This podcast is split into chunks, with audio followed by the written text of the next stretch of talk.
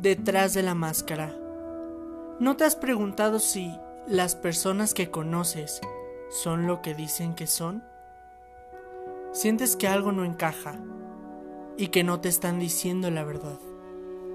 ¿Quién se oculta tras esa fachada de maquillaje o tras ese fino traje? ¿Pura falsedad o te están diciendo la verdad? ¿Cómo confiar en ellos después de que cada uno te decepcionó?